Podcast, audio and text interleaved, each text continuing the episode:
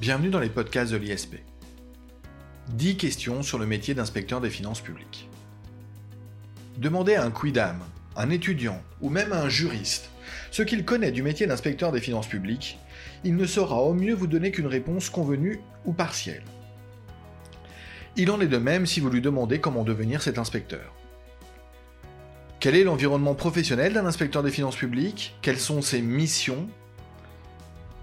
Ces missions sont exercées au sein de la DGFIP, la Direction générale des finances publiques, laquelle dépend du ministère de l'économie et des finances, au même titre notamment que la direction du budget ou encore la DGCCRF. Forte de 100 000 agents, la DGFIP offre de nombreux atouts. Un maillage territorial étendu sur l'ensemble du territoire, de multiples missions des perspectives intéressantes d'évolution de carrière, ainsi qu'un des régimes indemnitaires les plus avantageux de la fonction publique d'État, et ce n'est pas négligeable. Mais revenons-en à l'essentiel. Comment devient-on inspecteur des finances publiques? Pourquoi choisir de devenir inspecteur des finances publiques? Pour répondre à ces questions, j'ai le plaisir de recevoir aujourd'hui Sébastien Labarère, qui est inspecteur principal des finances publiques au sein de la direction régionale des finances publiques d'Île-de-France et de Paris et dont la carrière constitue un exemple extraordinaire de parcours qui peut être accompli au sein de cette direction. Sébastien Labarère, bonjour, bonjour et merci de participer au podcast de l'ISP. Pour commencer, je vous propose tout simplement de vous céder la parole. Je vais vous laisser vous présenter. Bonjour Jacob Bérébi, je vous remercie de m'accueillir pour participer à ce podcast. Alors, en quelques mots pour me présenter, j'ai suivi un cursus universitaire sur Bordeaux que j'ai validé par l'obtention d'une maîtrise administration économique et sociale. j'ai fait principalement du droit et de l'économie. Euh, j'ai intégré la Direction générale des impôts en 2004 en réussissant le concours d'agencé. Puis j'ai réussi le concours euh, B de contrôleur en 2007, celui d'inspecteur des finances publiques en 2009 et enfin cette année j'ai été admis euh, au concours d'inspecteur principal. Alors, durant ma carrière d'inspecteur, j'ai exercé des fonctions au sein de différents services locaux qui étaient en charge du contrôle fiscal ou, du recouvrement des impôts. J'ai également exercé le métier de rédacteur en direction nationale au sein de l'École nationale des finances publiques. Et en septembre 2021, après mon admission au concours d'inspecteur principal, j'ai été recruté sur le poste de chargé de mission de la politique pénale au sein de la direction parisienne merci Sébastien Labarère pour cette euh, présentation. Je disais un parcours extraordinaire, une ascension extraordinaire. Euh, poursuivons Sébastien Labarère. Euh, le métier d'inspecteur des finances publiques est peu connu, notamment parce que son environnement professionnel a récemment changé. la création de la Direction générale des finances publiques date de 2008, elle est donc récente. Pouvez-vous nous apporter quelques précisions immédiatement sur eh bien, cette direction? Effectivement, la, Direction générale des finances publiques euh, est une jeune direction euh, du ministère et elle est née en 2008 de la fusion de deux directions beaucoup plus anciennes, la Direction générale des impôts et la Direction générale de la comptabilité publique. Cette fusion euh, de deux anciennes directions a été opérée dans le cadre plus global de la RJPP. Pour rappel, c'était la révision générale des politiques publiques, qui a eu des conséquences sur l'organisation des services, mais aussi sur les missions exercées. L'un des objectifs euh, était notamment de réaliser des économies structurelles pour, pour le ministère. Elle a permis notamment de rationaliser les missions transverses, euh, plus communément voilà, les services RH. On parle de formation, également de gestion de la paye. Cela a également permis d'améliorer le service qui était rendu à l'usager, qui est au cœur de nos métiers et de nos missions. Euh, je pense notamment à la création du guichet fiscal unique des particuliers. Alors l'objectif était de simplifier et de faciliter les démarches des usagers. Euh, ils éprouvaient en effet des difficultés à savoir quel service était compétent pour répondre à leurs questions, et il était pour eux euh, difficile de comprendre pourquoi ils devaient s'adresser à deux services différents, suivant que la question touchait plutôt à l'assiette ou au recouvrement de l'impôt. Les candidats qui vont réussir le concours d'inspecteur et qui intégreront la DGFIP en septembre 2022 vont se demander, euh, j'allais dire à juste raison, en quoi cette réforme les concerne, dans la mesure où euh, elle est déjà effective, et donc elle sera déjà effective à leur arrivée dans les services. En fait, j'ai souhaité évoquer ce sujet car on ne peut pas effacer totalement le poids de l'histoire. Je veux dire par là que l'on rencontre encore dans les services, et ça m'arrive euh, de temps en temps, de croiser des cadres ou des cadres supérieurs qui gardent en mémoire un, certain attachement à leur direction d'origine et à, leur culture administrative. Alors, euh, Sébastien Labarère, vous évoquez euh, les candidats qui passent le concours d'inspecteur des finances publiques. Euh, on va ensuite d'ailleurs évoquer leur parcours. pour pouvoir les renseigner efficacement, hein, c'est l'un des buts de ce podcast.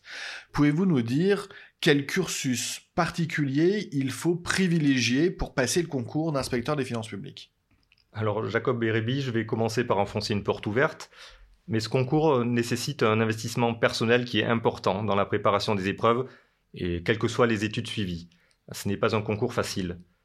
Alors une fois que l'on a dit ça, si on est pragmatique, je pense que la nature de, certaines épreuves accorde un, avantage aux candidats au concours qui ont suivi des études, par exemple en comptabilité générale, en droit ou en économie. Euh, toutefois, la, la clé du succès reste avant tout la motivation et le travail de préparation aux épreuves. Donc euh, chacun a sa chance.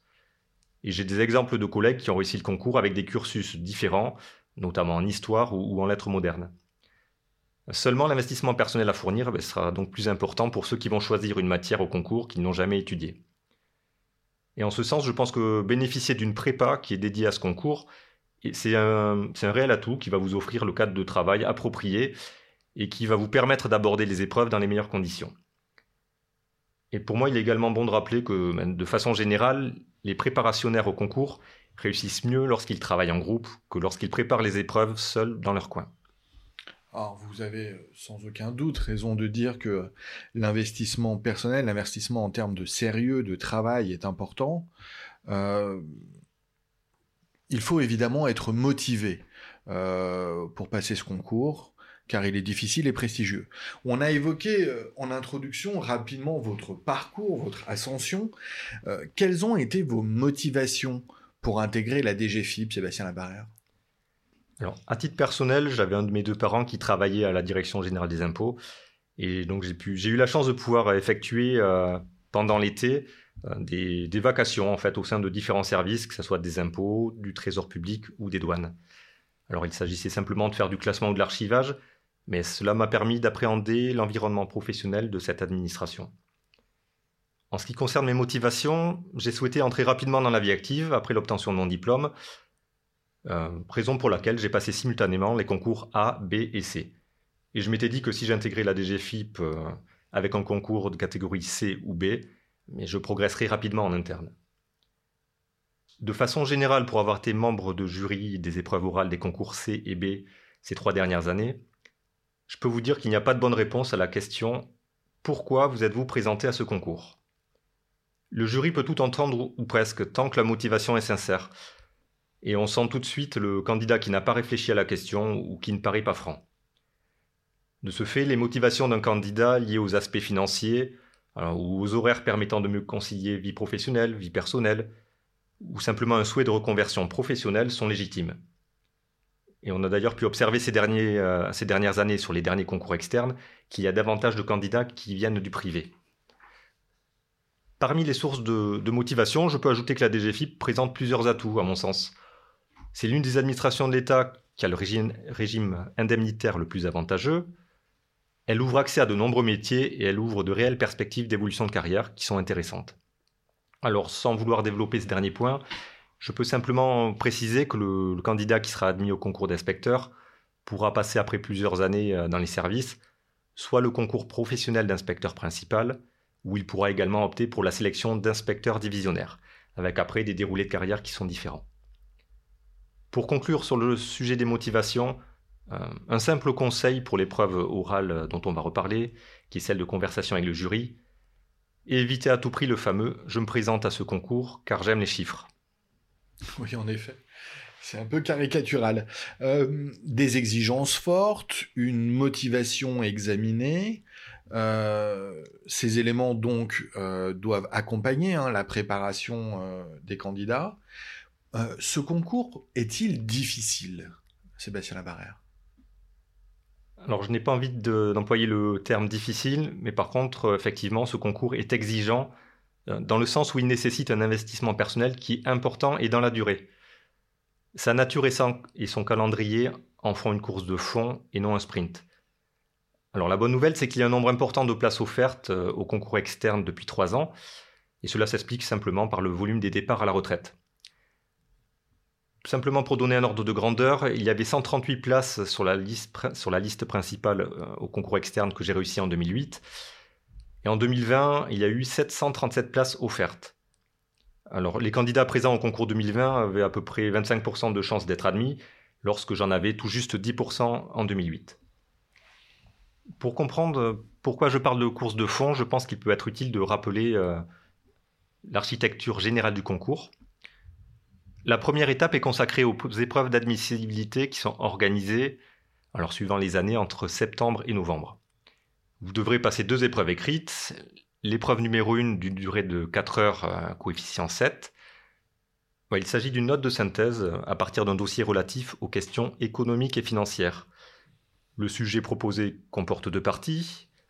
Il est demandé tout d'abord de rédiger une note de synthèse à partir du fond documentaire distribué, puis euh, de rédiger une courte note de proposition euh, qui est en lien avec la thématique du sujet. L'épreuve euh, écrite numéro 2 est de 3 heures, elle est coefficient 5. Il s'agit de réponses à des questions ou des cas pratiques ou des commentaires de texte ou la résolution de problèmes selon l'option qui est choisie par le candidat. Et sur cette épreuve, il y a 9 options qui sont offertes. Alors je les cite rapidement. Hein. Droit constitutionnel et administratif, institutions, droit et politique communautaire, droit civil et procédure civile, droit des affaires, analyse économique, économétrie et statistique, mathématiques, gestion comptable et analyse financière, finance et gestion publique. Donc chacun peut y trouver son bonheur. La seconde étape du concours est dédiée aux épreuves d'admission qui sont, elles, programmées en général entre février et mars. Elle se compose de deux épreuves orales et d'une épreuve écrite. Euh, l'épreuve orale numéro 1 est de 30 minutes coefficient 6. Euh, c'est un entretien avec le jury qui est destiné à apprécier les motivations du candidat et son aptitude à exercer des fonctions d'inspecteur. Alors, euh, rapidement, l'entretien comprend une présentation par le candidat de son parcours qui est d'environ 5 minutes, suivi d'un échange avec le jury. La deuxième épreuve orale est de 20 minutes pour un coefficient 4. Euh, il s'agit d'un exposé sur un sujet parmi deux qui sont tirés au sort et sur l'une des options qui était proposée à l'épreuve écrite d'admissibilité numéro 2. Et cet exposé est suivi de questions sur le sujet traité euh, ou le programme de l'option. Enfin, euh, il y a une épreuve écrite qui est l'épreuve numéro 3. Elle est d'une heure trente, coefficient 1. Il s'agit simplement de la traduction d'un texte rédigé dans l'une des langues suivantes, allemand, anglais, espagnol ou italien, et cette épreuve est la seule à ne pas comporter de notes éliminatoires. ce descriptif est très clair, merci. On voit d'ailleurs le caractère assez éclectique hein, de, l'épreuve au vu des différentes options proposées. Euh, l'essentiel est peut-être maintenant de se poser la question de savoir comment préparer ces épreuves. Euh, est-ce que l'on peut, est-ce que vous pouvez euh, apporter quelques conseils nés de votre expérience lors de votre passage du concours et de vos expériences euh, en tant que juré du concours? Alors peut-être d'abord euh, des conseils sur les épreuves d'admissibilité, si vous voulez bien. Alors concernant les épreuves d'admissibilité, tout d'abord, à mon sens, il est indispensable pour réussir de terminer les deux épreuves. Si l'épreuve numéro 2 est composée de plusieurs parties, il faut toutes les traiter ou essayer, alors même si on sèche sur le sujet. Ne faites pas l'impasse sur une question. Alors pour l'anecdote, j'ai un ami qui passait le concours pour la première fois. Il pensait avoir moyennement réussi l'épreuve 1 de synthèse et sur l'épreuve 2, il a choisi l'option économie. Le, sujet comportait plusieurs questions, il s'est retrouvé en difficulté euh, car il n'avait pas forcément révisé cette partie de cours. Et puis fatigué de ces deux journées d'épreuve et un petit peu démotivé, il a donc choisi de faire l'impasse sur la dernière question, de ne pas y répondre et de partir plus vite euh, avant la fin de l'épreuve. Et il se disait simplement que c'était perdu d'avance. Alors bilan, euh, il a eu une note éliminatoire en économie, il a eu 3, alors qu'il a eu finalement 15 à la note de synthèse. Et simplement pour dire qu'il aurait fait l'effort de répondre à la dernière question, il aurait peut-être eu simplement les quelques points manquants. Et avec le jeu des coefficients, euh, la note de synthèse, l'épreuve étant d'un coefficient supérieur, à cette année-là, il aurait pu être admissible aux épreuves orales. Et je ne vous cache pas qu'il s'en est longtemps voulu. Donc, quel que soit le ressenti après l'épreuve numéro 1, il faut se forcer à répondre à l'ensemble des sujets de l'épreuve numéro 2. Concernant la note de synthèse, alors simplement en survolant rapidement son, lot de copies euh, une première fois, le correcteur se fait déjà une idée de la qualité des copies. L'objectif numéro 1 est donc que votre copie bénéficie dès le départ d'un a priori positif. Pour cela, la forme doit être irréprochable. Il faut deux parties de devoir distinctes, hein. la note de synthèse et la note de proposition. Chacune des deux parties peut être structurée, doit être structurée avec une introduction, un plan apparent, des chapeaux et des transitions. Et donc que les deux parties du sujet soient bien terminées. Alors, ce qui va nécessiter, euh, bien évidemment, de réussir à gérer euh, suffisamment bien son temps, euh, qui pour moi est la difficulté principale sur cette épreuve. Mais même avec un contenu moyen sur l'épreuve 1, si le formalisme est respecté et le devoir terminé, vous devriez assurer la moyenne. Alors, sauf, bien sûr, avoir fait un contresens sur le sujet proposé. Et à partir de là, c'est le contenu qui fera la différence pour aller chercher la bonne note, voire l'excellente note. Donc juste pour compléter cette première partie euh, de devoir euh, qui porte sur la note de synthèse, soignez l'introduction. Il est indispensable de problématiser le sujet proposé. C'est cela qui va vous permettre d'avoir un plan dynamique et non, et non euh, d'exposer platement des faits. Soignez les titres. Alors oubliez le titre général fourre-tout qui est transposable sur n'importe quel sujet. Voilà, il est à proscrire. il faut avoir un style clair et sans faute d'orthographe. Et n'oubliez pas l'essence même de cette partie d'épreuve, il faut faire preuve d'un esprit de synthèse dans le traitement du dossier proposé. En ce qui concerne euh, la partie du devoir euh, dédiée à la rédaction d'une courte note de proposition, alors là, le facteur temps va être la principale contrainte euh, et ce qui fait que bon nombre de candidats bâcleront la note de proposition, ce qui est une grande erreur.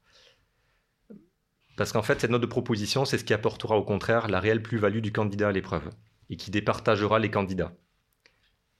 Il est impératif de fournir là encore un devoir structuré, même si la note est plus courte. Il faut que le devoir soit structuré, complet, terminé, et qu'il offre une véritable réflexion du candidat sur le sujet. D'ailleurs, euh, pour avoir vu les rapports du jury, euh, ces rapports rappellent euh, fréquemment qu'il est attendu que le candidat soit force de proposition. Donc les propositions doivent être réalistes et opérationnelles. À mon sens, pour parvenir à traiter le sujet sans bâcler la note de proposition, il est indispensable de s'entraîner tout au long de votre préparation.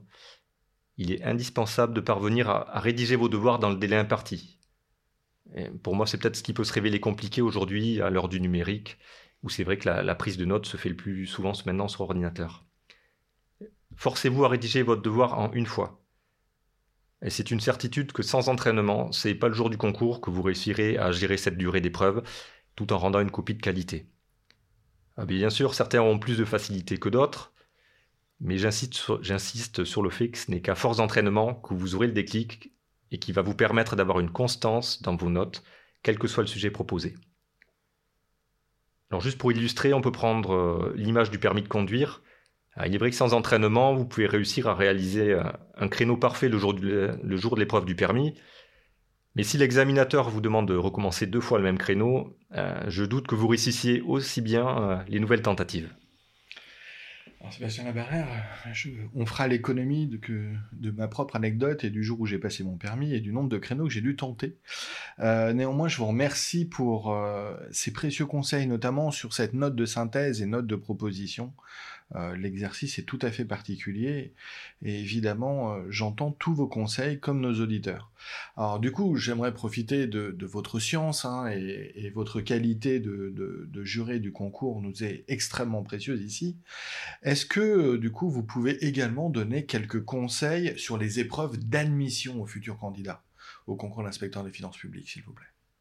Les épreuves orales sont très formalisées. Il faut que vous respectiez le temps imparti, que ce soit pour votre présentation lors de l'épreuve 1 de conversation avec le jury ou votre exposé euh, durant l'épreuve 2 sur la matière choisie. Le jury va sanctionner le fait que vous dépassiez le temps autorisé. Alors d'autant plus que sur l'épreuve 1, vous aurez eu le temps de préparer votre présentation chez vous bien avant le concours. Alors une présentation trop courte ou trop longue démontrera, démontrera simplement votre manque de préparation. Il doit s'agir au contraire d'un moment parfaitement maîtrisé qui doit vous permettre d'entrer dans cette épreuve rassuré, car il a noté que le jury ne peut pas intervenir durant les premières minutes de, ces épreuves. Pour l'épreuve 1, il est indispensable que vous connaissiez les grandes missions de la DGFIP et les principaux droits et obligations du fonctionnaire en matière de déontologie. Et contrairement à ce qu'on peut penser, ce n'est pas souvent le cas. De même, on ne va pas vous reprocher de ne pas connaître une réponse précise à une question posée. Alors ne soyez pas déstabilisés car euh, cela va arriver. En revanche, on attend des candidats qu'ils fassent preuve de bon sens, notamment sur les mises en situation professionnelles proposées. Le jury tentera ainsi euh, d'évaluer notamment les qualités managériales du candidat. Dernier conseil, ne faites pas des réponses trop longues aux questions du jury. L'entretien doit donner envie au jury de travailler avec vous et montrer que vous pouvez vous intégrer dans un collectif de travail. Or, pour l'avoir vécu, un candidat qui confisque la parole renvoie une image négative. C'est drôle que vous disiez ça, Sébastien Labarrère. Je donnerai l'exemple exactement au contraire à ceux qui passent le grand oral d'avocat, mais c'est peut-être dû au métier. On leur dit de garder la parole le plus longtemps possible pour témoigner du fait qu'ils peuvent longtemps, longtemps discourir. Mais on comprend qu'un inspecteur des finances publiques doit faire preuve de davantage de synthèse et surtout euh, d'esprit collectif. Euh, alors, c'est très clair euh, pour les conseils euh, relatifs aux épreuves d'admissibilité, d'admission. Intéressons-nous maintenant, projetons-nous dans la réussite du concours. donnons encore plus envie à ceux qui s'intéressent à ce métier eh bien, de passer le concours et parlons de la formation. Comment se déroule-t-elle? Comment se déroule la formation d'un futur inspecteur?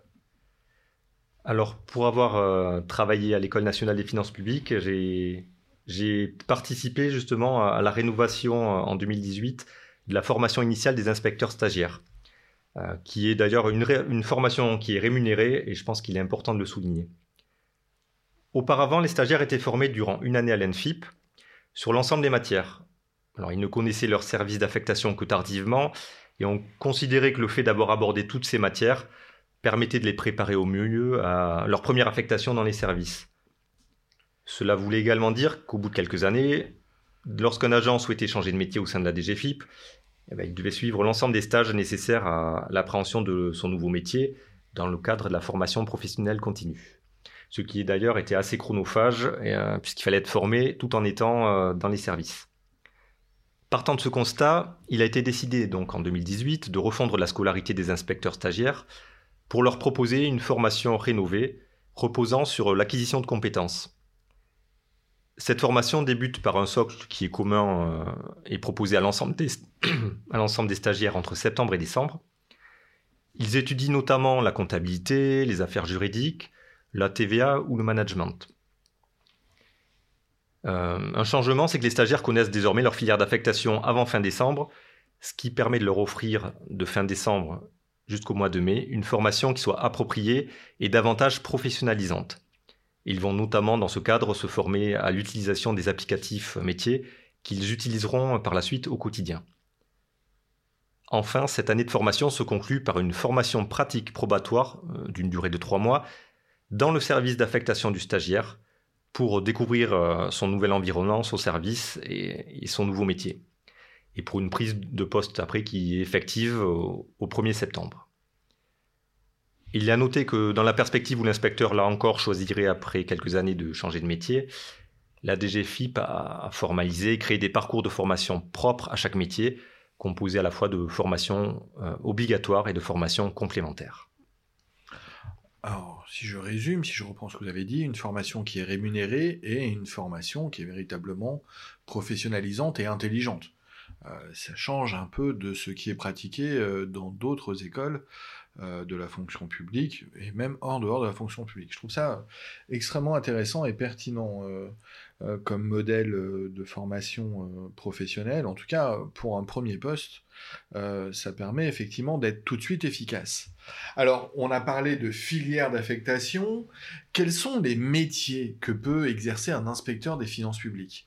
Parce qu'il y a une vraie richesse euh, derrière cette appellation, Sébastien Labarrère. Alors Jacob Bérébi, euh, pour moi, il faut, bien distinguer deux aspects. Euh, avant de parler des métiers d'un inspecteur, je pense qu'il faut d'abord évoquer l'ensemble des métiers de la DGFIP, puisque ces métiers sont ouverts aux inspecteurs. Et après, suivant le métier qui est exercé, les fonctions et le positionnement de l'inspecteur seront différents. Donc, je vais donc commencer par évoquer tout d'abord l'organisation de la DGFIP assez rapidement. On peut essayer de prendre une image d'une pyramide. Au sommet, on va trouver le directeur général et les services centraux de Bercy. Alors au sein de ces services centraux, il y a plus particulièrement huit services qui sont en charge du pilotage des missions qui relèvent de la fiscalité, la gestion publique et des fonctions transverses. La base de cette pyramide est composée des directions locales. Alors pour faire simple, on trouve une direction locale par département, qui est soit une direction départementale des finances publiques, soit une direction régionale des finances publiques, donc DDFIP ou DRFIP. Le qualificatif de direction régionale est réservé en fait aux, plus gros départements.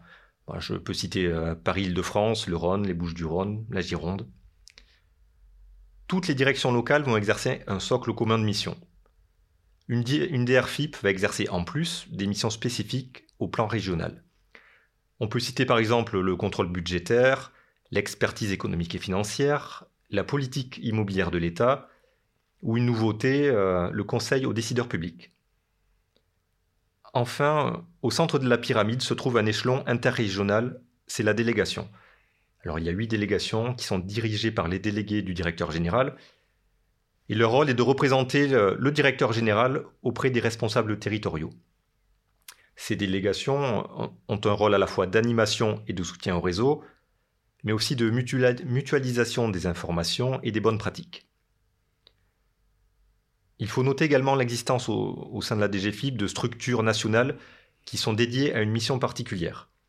Alors, j'en ai parlé à l'École nationale des finances publiques qui forme l'ensemble des agents de la DGFIP, mais on peut également citer le, service des retraites de l'État, qui gère la gestion du régime des retraites de l'État, que ce soit pour les fonctionnaires civils, les militaires et les pensions d'invalidité de ces fonctionnaires. Alors, si je vous suis bien, Sébastien Labarère, pour envisager les métiers qui peuvent être exercés euh, en tant qu'inspecteur des finances publiques, il faut déjà donc avoir compris euh, la structure de la DGFIP. Euh, c'est fait, vous nous l'avez dit. Maintenant, quelles sont les missions de la DGFIP? Deuxième partie donc de la compréhension du métier. Alors au sein du réseau, les services de la DGFIP exercent, comme je l'ai évoqué, de multiples missions, des missions à la fois fiscales, de gestion publique et des missions transverses. Alors parmi les missions fiscales, on peut citer la gestion des impôts des particuliers, des amendes et des impôts des professionnels, le contrôle du respect des obligations déclaratives et la lutte contre la fraude fiscale. Alors ça va être voilà, pour parler clairement, euh, effectuer des, contrôles et des contrôles fiscaux. Il y a également donc une mission de, recouvrement de l'impôt, d'ailleurs que ce soit un recouvrement amiable ou forcé. Euh, je pense également à la mission juridique, euh, qui va être de, traiter des contentieux. Mais parmi ces missions fiscales, il y en a certaines qui sont moins connues. il y a les missions cadastrales. Ça va être par exemple la confection et la mise à jour du plan cadastral. il y a également des missions foncières, euh, on va identifier pour chaque immeuble, euh, on va le décrire. C'est comme si on crée une, fiche en fait pour un immeuble. Il y a un descriptif complet de l'immeuble, de tous les propriétaires et de la nature des droits qu'ils ont sur ces immeubles. Et ces informations vont être publiées euh, et d'ailleurs ces informations sont communicables au public. Et enfin, il y a l'émission d'enregistrement. Alors cela va consister à recevoir des actes et des déclarations de succession, de dons, les services vont les analyser et les taxer. Alors, outre ces missions fiscales, les services de la DGFIP exercent des missions dans le domaine de la gestion publique. Ça va être pour l'État tenir la comptabilité de l'État, payer ses dépenses, gérer ses recettes, euh, gérer le régime des retraites de l'État comme je l'ai évoqué, tenir la comptabilité des collectivités locales et leurs établissements publics locaux.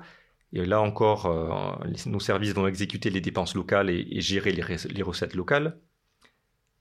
Il y a également une mission moins connue qui est l'expertise économique et financière au profit de l'État ou de différents acteurs économiques. Euh, alors là, il s'agit notamment du soutien aux entreprises en difficulté et aux particuliers qui sont surendettés.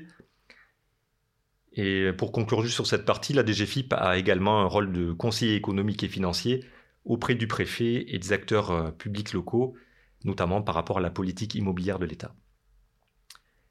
Euh, après ses missions fiscales et de gestion comptable, euh, la DGFIP exerce euh, effectivement aussi des missions transverses.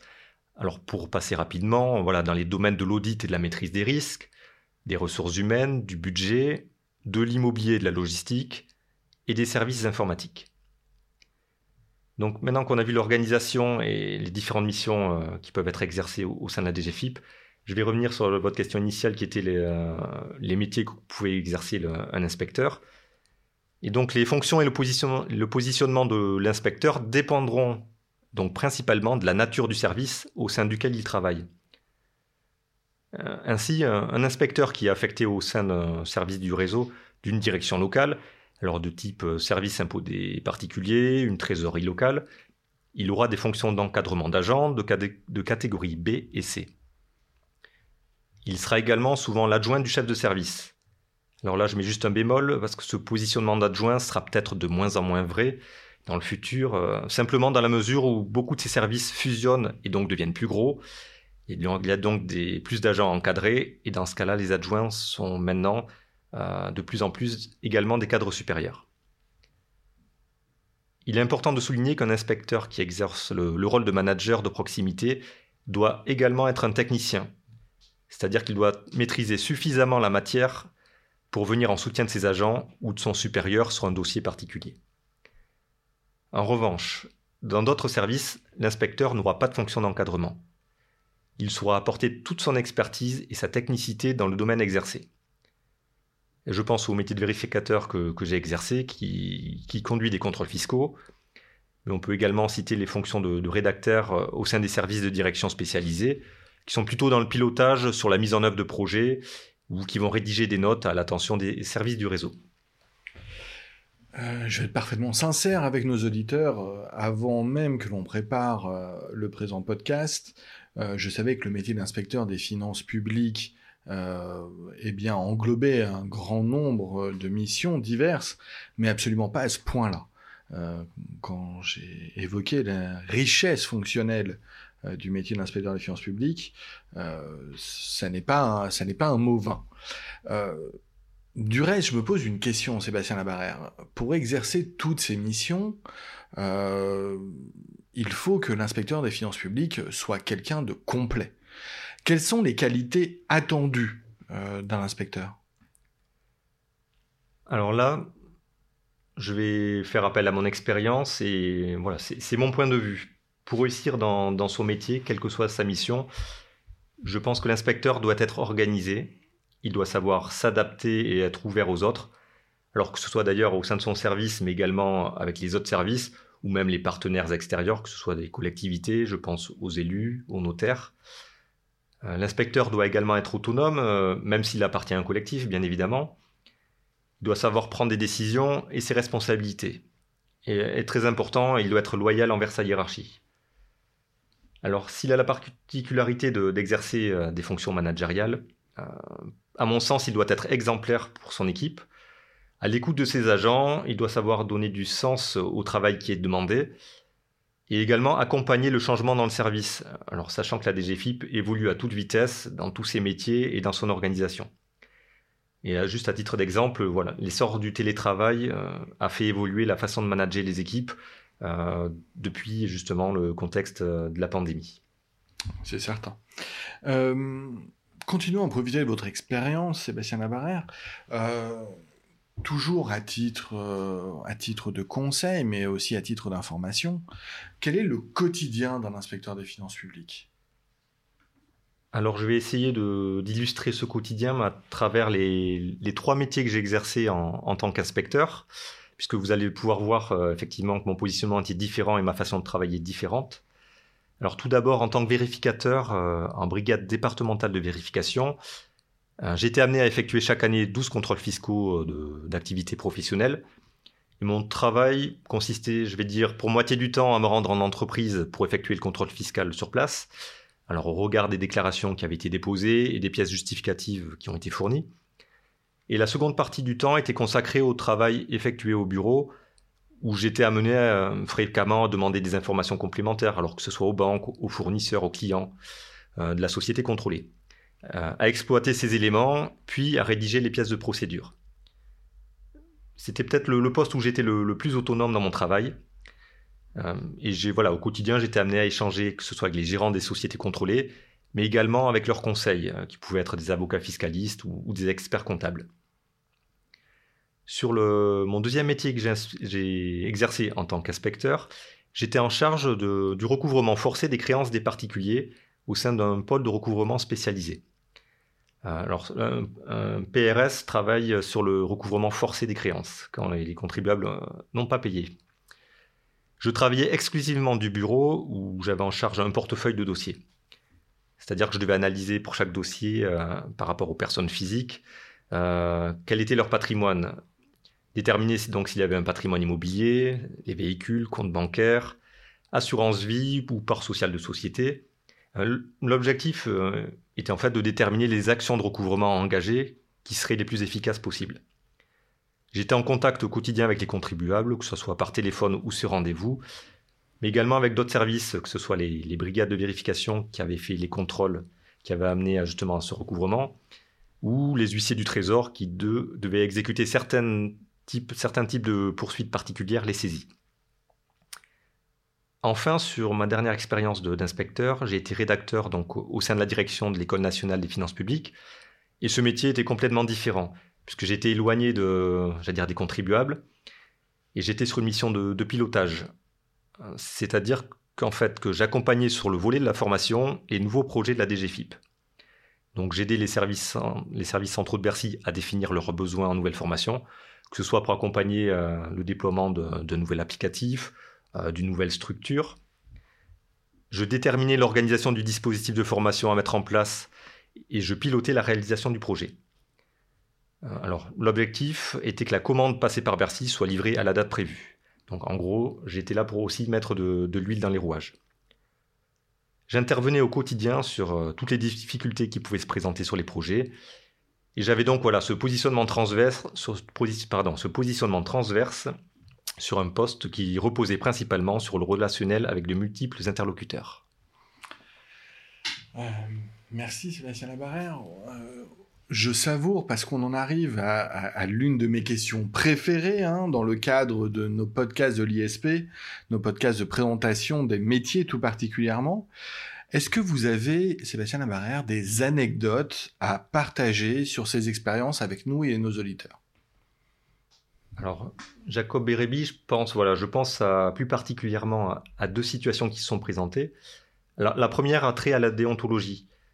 En fait, lorsque j'étais vérificateur, j'ai contrôlé un, avocat fiscaliste qui était proche de la retraite, donc expérimenté, et qui avait la particularité d'avoir été inspecteur en début de carrière avant de se tourner vers le privé. Euh, en fin de contrôle, lors de ma dernière intervention sur place, il m'avait dit avoir déménagé sa cave le week-end précédent et il souhaitait m'offrir deux bouteilles de vin, simplement parce que le contrôle se terminait et qu'il me trouvait très sympathique. Alors, euh, vous, vous, doutez bien que j'ai gentiment décliné euh, en expliquant que je ne pouvais pas accepter. Et d'ailleurs, ce qui est vrai, le contrôle était loin d'être terminé, euh, car il, en fait, il avait encore droit dans la procédure à pouvoir utiliser l'ensemble des voies de recours pour contester les rappels d'impôts que j'allais lui notifier. C'était un homme d'expérience, il a tenté le coup de me mettre en difficulté euh, par ses cadeaux, et en espérant en fait pouvoir vicier la procédure. Donc euh, il faut être vraiment attentif au quotidien à ces problématiques de déontologie euh, dans l'exercice de nos fonctions. la deuxième anecdote porte davantage sur la capacité d'adaptation dont un inspecteur doit savoir faire preuve. Lorsque j'étais rédacteur, l'ENFIP devait accueillir une formation qui, pour le coup, était inhabituelle, d'officier de police judiciaire du ministère de l'Intérieur, euh, l'objectif était de les initier à la fiscalité dans le cadre d'un partenariat entre nos deux ministères. Le premier jour de la formation, mon directeur euh, de pôle devait faire un discours d'accueil pour l'ouverture du stage. Et ce jour-là, aucun de mes supérieurs hiérarchiques ne pouvait être présent. Je me retrouvais donc euh, à la seule compagnie de mon directeur. Et il m'a demandé quelques jours avant l'ouverture du stage de lui préparer des éléments de langage pour son discours. Ce que, pour le coup, un rédacteur ne fait pas habituellement. Au final, j'ai répondu à la commande, cela s'est bien passé, mais c'est vrai que cette expérience euh, m'a marqué. Euh, je, déduis de votre première anecdote, Sébastien Labarre, vous avez donc rencontré mon papa en son temps. Euh, non, évidemment, je plaisante. Sébastien Labarre, vos, anecdotes, la première notamment, et là je suis beaucoup plus sérieux, me fait penser à ce que vous évoquiez, l'importance de la déontologie. Euh, dans le métier d'inspecteur des finances publiques. Quelle place occupe euh, cette déontologie dans votre quotidien? Alors elle tient une place prépondérante, euh, et d'ailleurs quel que soit le métier exercé. Et elle dépasse même le cadre de la DGFIP, puisque finalement elle concerne l'ensemble des fonctionnaires. Ce sujet est vraiment très sensible, il est d'autant plus que l'on exerce des missions particulières qui touchent à la fiscalité, à la comptabilité des recettes et des dépenses de l'État et des collectivités locales, et qu'en plus on peut mettre en œuvre certaines prérogatives qui sont contraignantes à l'égard des contribuables, et que l'on peut mettre en œuvre justement dans le cadre de notre travail. On se doit donc d'être exemplaire. Et j'ai envie de prendre l'exemple d'un salarié du privé qui ferait l'objet de sanctions pour corruption, ou de condamnation d'ailleurs pour corruption. Euh, ce fait divers, à mon sens, passerait probablement inaperçu, alors peut-être en dehors de la ville où le délit a eu lieu. Mais pour moi, s'il s'agissait d'un vérificateur qui, qui, était condamné pour chantage, corruption ou fraude fiscale, l'information prendrait une toute autre ampleur et jetterait le discrédit sur son administration. Donc, pour éviter d'en arriver là, il est important de continuer à sensibiliser les agents à la déontologie pour éviter au maximum la tentation pour certains de commettre ces fautes. Et je reboucle avec l'épreuve orale du concours de conversation avec le jury. Je l'ai déjà évoqué, mais réviser les droits et obligations du fonctionnaire. Et je pense notamment à l'utilisation croissante des messageries euh, professionnelles et des réseaux sociaux qui en fait ont créé de nouveaux risques au regard des obligations de, secret professionnel, de discrétion professionnelle et, de devoirs de réserve euh, qui nous incombent. Donc les contraintes sont fortes, et d'ailleurs à titre d'exemple, il faut savoir qu'en tant qu'agent de la DGFIP, vous n'avez pas le droit d'aller consulter votre, propre dossier fiscal. Donc la maîtrise des risques et le contrôle interne des process euh, jouent un rôle prépondérant justement pour diminuer ces risques. Alors on peut citer le contrôle exercé par les chefs de service sur les applications professionnelles qui sont consultées par leurs agents, il y a aussi le, fait d'établir une fiche par service qui va détailler pour chaque mission la répartition des différentes tâches entre les agents. Et cette vue globale va permettre de détecter d'éventuels risques ou d'engager la responsabilité des agents en faute. Par exemple, un agent qui va traiter un dossier, qui va accorder un remboursement ou une remise gracieuse, ne va pas pouvoir être l'agent qui va signer le document qui accorde la restitution de l'argent et qui va effectuer euh, l'opération informatique de virement sur le compte du contribuable. Donc on essaie de séparer les différentes tâches.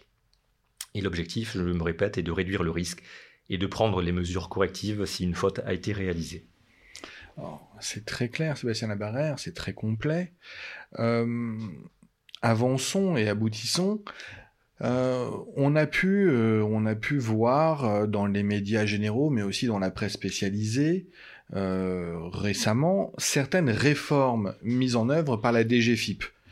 Est-ce que vous pouvez nous présenter les grandes actualités de la direction de votre administration? Alors oui, je vous confirme que la DGFIP est une administration en mouvement et qui cherche à se moderniser constamment. Alors, ce qui, euh, par ailleurs, peut entraîner euh, certaines crispations de ses agents qui voient la DGFIP évoluer à la fois sur son organisation, ses missions et ses outils.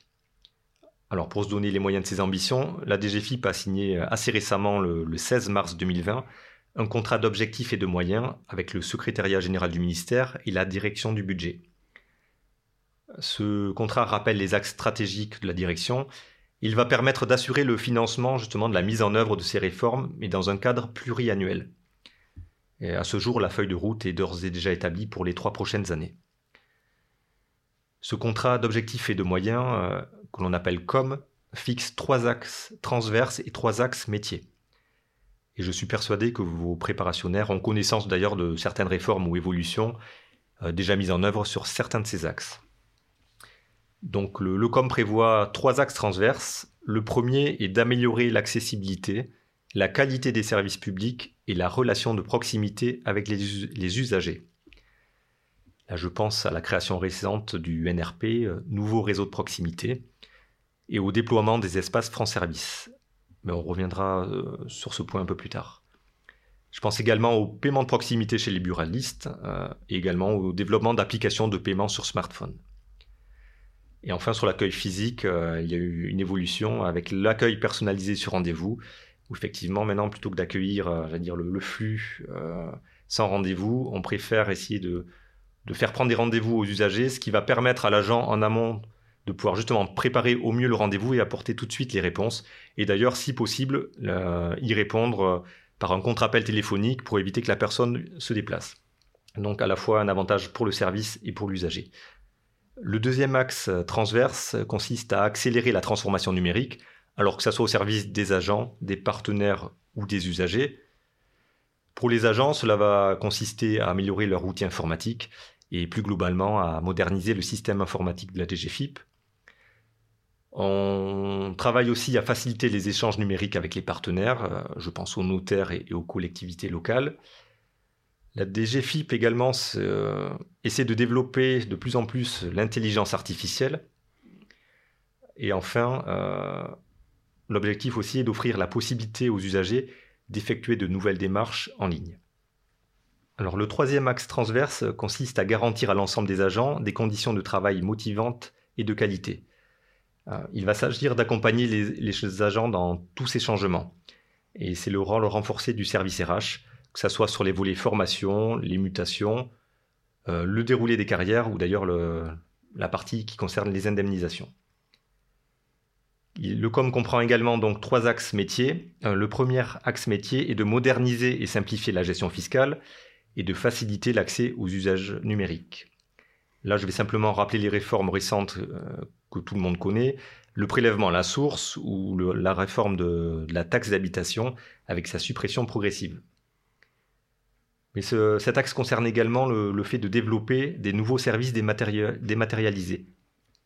Donc là, sur l'espace impôt.gouv, sur l'espace particulier, Maintenant, il y a un nouveau service qui, va être euh, GMBI, euh, gérer mes biens immobiliers, où l'usager particulier va pouvoir maintenant déclarer ses biens immobiliers en ligne et également euh, bientôt ses, ses locataires. Le deuxième axe métier concerne accompagner la nouvelle relation de confiance et lutter contre la fraude fiscale. Alors là, la DGFIP a souhaité changer de prisme en actant que par principe, le contribuable est de bonne foi et on lui reconnaît le droit à l'erreur. Alors il s'agit de la loi du 10 août 2018 euh, pour un État au service d'une société de confiance, dite loi ESSOC, mais en contrepartie on a renforcé aussi la lutte et les sanctions contre les fraudeurs, avec la loi relative à la lutte contre la fraude du 23 octobre 2018. Enfin, euh, le troisième axe métier consiste à conforter son rôle d'opérateur de la fonction financière et comptable et développer son rôle de conseil. Alors euh, simplement, il s'agit de renforcer la qualité des comptes publics et de parvenir à mieux les valoriser. Et euh, tout récemment, il y a eu également la création d'un poste de conseiller aux décideurs locaux. Je crois qu'on peut ajouter quelque chose, euh, Sébastien Labarère. Est-ce que vous pouvez nous dire un mot du nouveau réseau de proximité qui a été mis en place par la DGFIP et dont on a tant entendu parler? Alors, le nouveau réseau de proximité dit NRP c'est une démarche nouvelle euh, qui est pluriannuelle et qui s'est faite de manière concertée, euh, l'objectif étant de moderniser son réseau. La direction générale a demandé à chaque directeur des DDFIP ou des RFIP de repenser l'organisation de son réseau de services au sein de son département en repartant d'une feuille blanche. Alors l'objectif était de proposer une nouvelle organisation et un maillage, un maillage territorial qui soit optimal. Cela pouvait conduire à fermer certains sites, à les réimplanter ailleurs sur le territoire ou à fusionner plusieurs services. Pour chaque direction, les propositions ont fait l'objet ensuite d'une concertation avec la préfecture et les élus locaux. Donc les projets ont évolué pour tenir compte des besoins des contraintes des, territoires. Un autre objectif du NRP a été d'augmenter de 30% le nombre de points d'accueil du public sur le territoire. Cela a amené à la création d'espaces France Service, alors qu'ils ne sont pas des structures propres à la DGFIP, ces structures sont des permanences tenues par des agents des organismes partenaires du dispositif, parmi lesquels euh, est présente la DGFIP. Voilà, on peut parler de la Poste, on peut parler des collectivités. Ces permanences renseignent et accompagnent les usagers sur l'ensemble des démarches administratives euh, réalisables en ligne, sur les services à contacter ou pour les aider à prendre rendez-vous avec le bon interlocuteur. Alors parallèlement à la mise en place du NRP, la DGFIP a engagé la relocalisation de certains de ses services des métropoles pour les implanter en province euh, dans des villes de taille moyenne qui avaient préalablement candidaté pour les accueillir. L'objectif là affiché est de faciliter pour les agents qui le souhaitent un retour en province et de participer à redynamiser les territoires. Enfin, il faut avoir à l'esprit que l'essor du télétravail au sein de la DGFIP, euh, accéléré par la, crise sanitaire que l'on connaît, offre de nouvelles perspectives d'organisation de travail avec la création d'antennes de services euh, implantées en province. Qui, ces antennes n'accueillent pas de public et réalisent en fait des missions de back-office pouvant être exercées à distance. Et je, souhaite simplement souligner que le télétravail euh, entraîne une évolution des pratiques de management et cela a un réel impact et un impact important sur le management à, distance des agents. Merci Sébastien Labarère. Merci, merci beaucoup pour ce retour d'expérience et merci évidemment pour tous vos conseils. Je vous remercie Jacob et Réby de m'avoir euh, permis de partager de mon expérience d'inspecteur et plus globalement mon expérience de la DGFIP. Et voilà, je souhaite simplement bon courage aux élèves de l'ISP pour cette année de prépa. Merci pour eux. D'ailleurs, je crois que certains d'entre eux auront le plaisir de vous retrouver euh, pour les entraînements aux euros d'admission notamment. Eh, ce sera l'occasion pour eux de profiter à nouveau de votre expérience, notamment en tant que juré du concours, hein, puisqu'on l'a dit. C'est ce qui fait aussi eh bien, euh, la force de vos conseils et de votre retour d'expérience. Encore une fois, Sébastien Labarère, merci, merci de votre participation. Au revoir à tous.